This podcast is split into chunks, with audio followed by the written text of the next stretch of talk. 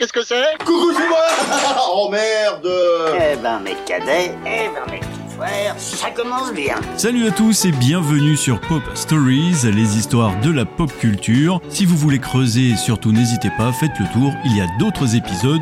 Bienvenue à tous. Et le spectacle continue Je ne sais pas si c'est un coup de génie de la part des responsables de la com, mais mercredi sort la série Mercredi. Sur Netflix, nous pourrons suivre les aventures de la fille Adams et Cerise sur le bâton de TNT, c'est réalisé par le grand Tim Burton. Mais en ce qui concerne sa famille, quelle est son histoire? La famille Adams est une histoire qui date quand même de 1938. La famille Adams a été créée par Charles Adams, dessinateur pour le New Yorker. Et oui, le gars a consciemment donné son nom à cette famille, plus qu'étrange. Et au départ, Charles ne publiait qu'une case à la fois et ses personnages n'avaient même pas de prénom. Ses dessins avaient pour but de se moquer de la famille américaine idéale du XXe siècle. Il a donc créé une famille aristocratique avec un fort penchant pour le macabre en se moquant royalement de ce que pouvaient penser les gens. Ce goût pour tout ce qui est lié à la mort a permis à Charles Adams de développer un humour noir particulièrement apprécié par le public.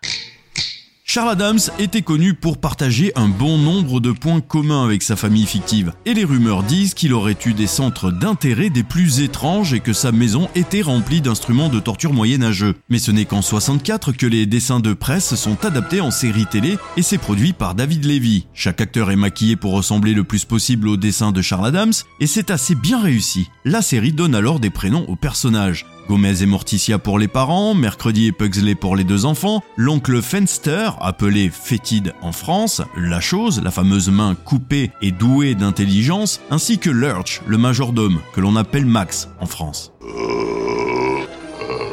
Dans un vieux et lugubre manoir vit donc la famille Adams et les membres, tous plus fous et délirants les uns que les autres. Ils ressemblent davantage à des morts qu'à des vivants, et la série raconte les péripéties de la famille lorsqu'elle rencontre le reste du monde. Sous leurs apparences morbides, les Adams restent courtois et se méfient rarement des mauvaises intentions de leurs visiteurs. Cela mène donc à des situations pour le moins inhabituelles, et la série rencontre un réel succès.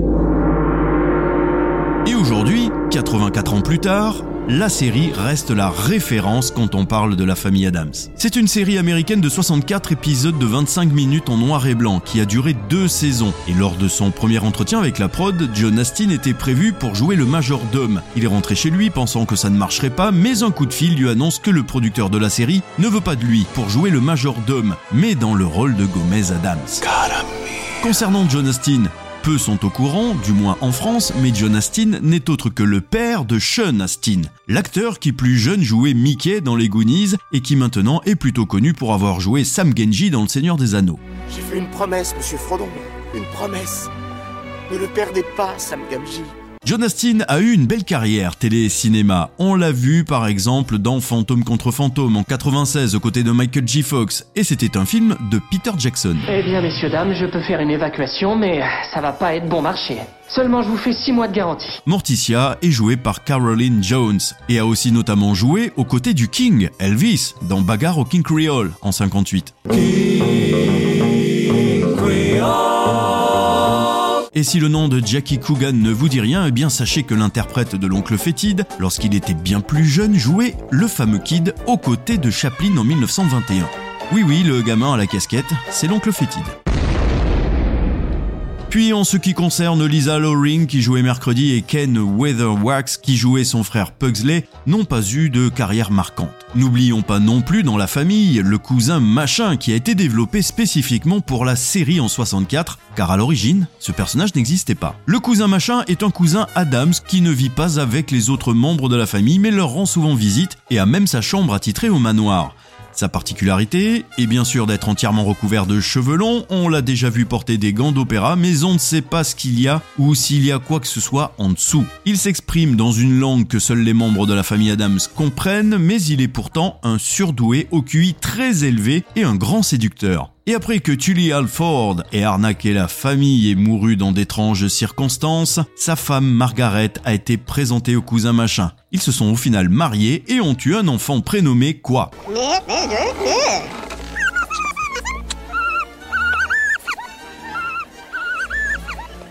Quoi? Non, c'est le prénom de notre bébé, très cher. Quoi? C'est la sage-femme qui l'a trouvé. Et il est si populaire encore que vous pouvez le retrouver en figurine pop. À l'époque, il était joué par Félix Silla, un acteur italien de petite taille, qui a d'ailleurs joué un Ewok dans Le Retour du Jedi en 83. Quant à Ted Cassidy, qui jouait le majordome avec ses 2 mètres 06, il avait tendance à jouer des personnages insolites et décalés, souvent dans différentes séries télé, comme par exemple dans Star Trek en 66.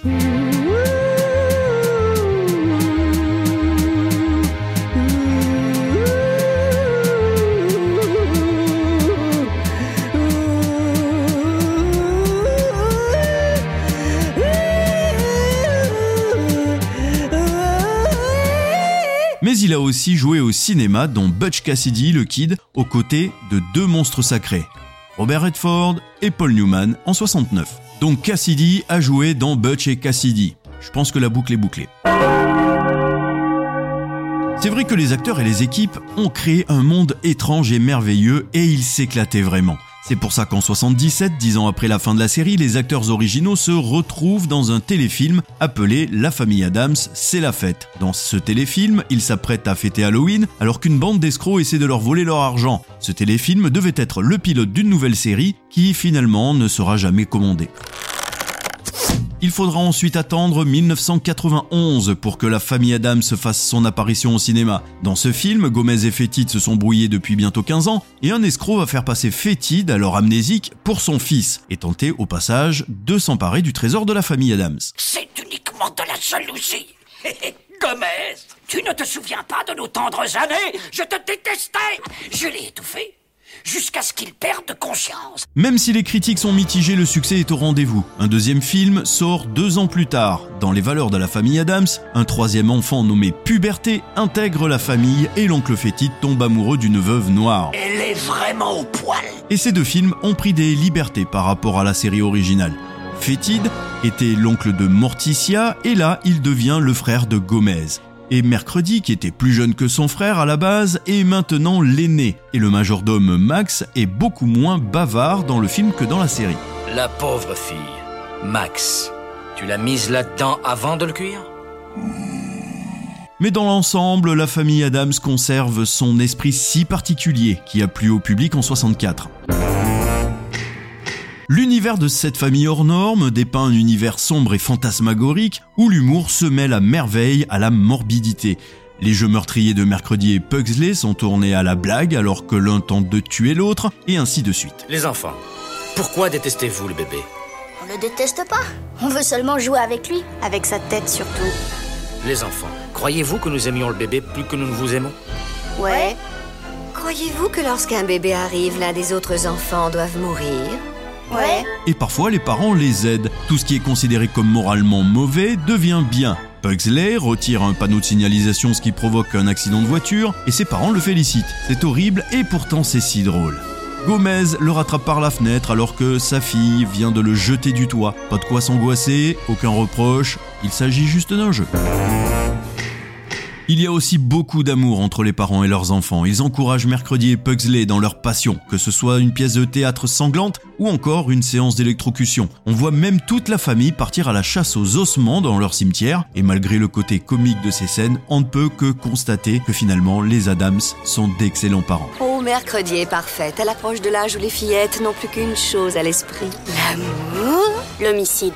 Dans ces deux films, on retrouve un superbe casting. Gomez est joué par Rollo Julia. On l'a ensuite retrouvé dans le rôle de Bison pour l'adaptation du jeu vidéo Street Fighter en 94. J'avais espéré l'affronter en personne et face à face, d'un honorable chevalier à l'autre. Un vrai combat empreint de respect. Puis je l'aurais écrasé comme une punaise. Ah, les occasions perdues, la vie qui file entre les doigts. Mais pourquoi?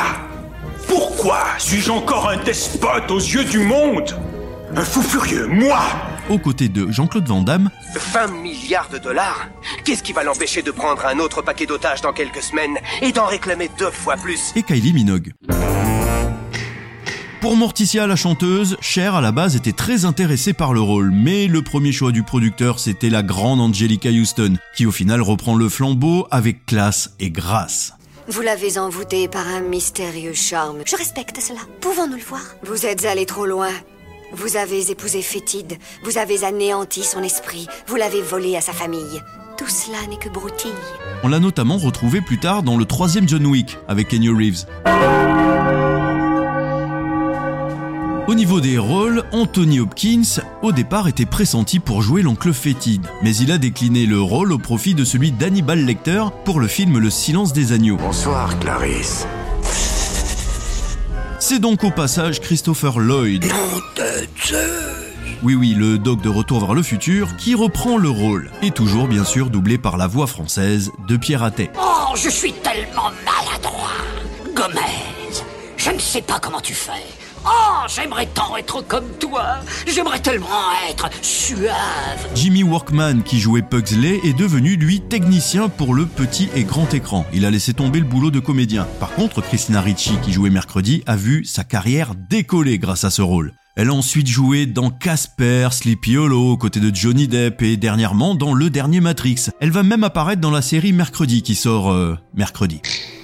Mais comment Scott Rudden, le producteur exécutif à la tête de la 20th Century Fox, a-t-il eu l'idée de déterrer la famille Adams 25 ans après la fin de la série? En réalité, l'idée lui est soufflée par le fils de l'un de ses collègues producteurs qui s'est mis à chanter le générique de la série durant un trajet en voiture. Il explique que lorsqu'il a commencé à chanter le générique de la famille Adams, tout le monde l'a imité, ils se sont tous mis à chanter cette chanson et le lendemain, il a proposé le projet à deux de ses collègues qui ont aussitôt accepté.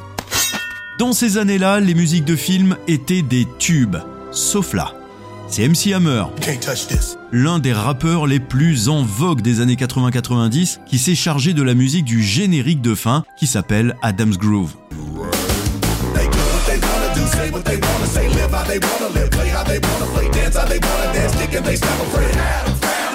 Ce morceau reprend le générique de la famille Adams, mais façon hip-hop. Le clip est tout aussi groovy, mais quand il est passé en salle avant la projection du film, il a fini par brusquement disparaître. Oui, en fait, le public détestait tellement ce morceau qu'en 92, Adams Groove a remporté le Razzie Awards de la plus mauvaise chanson.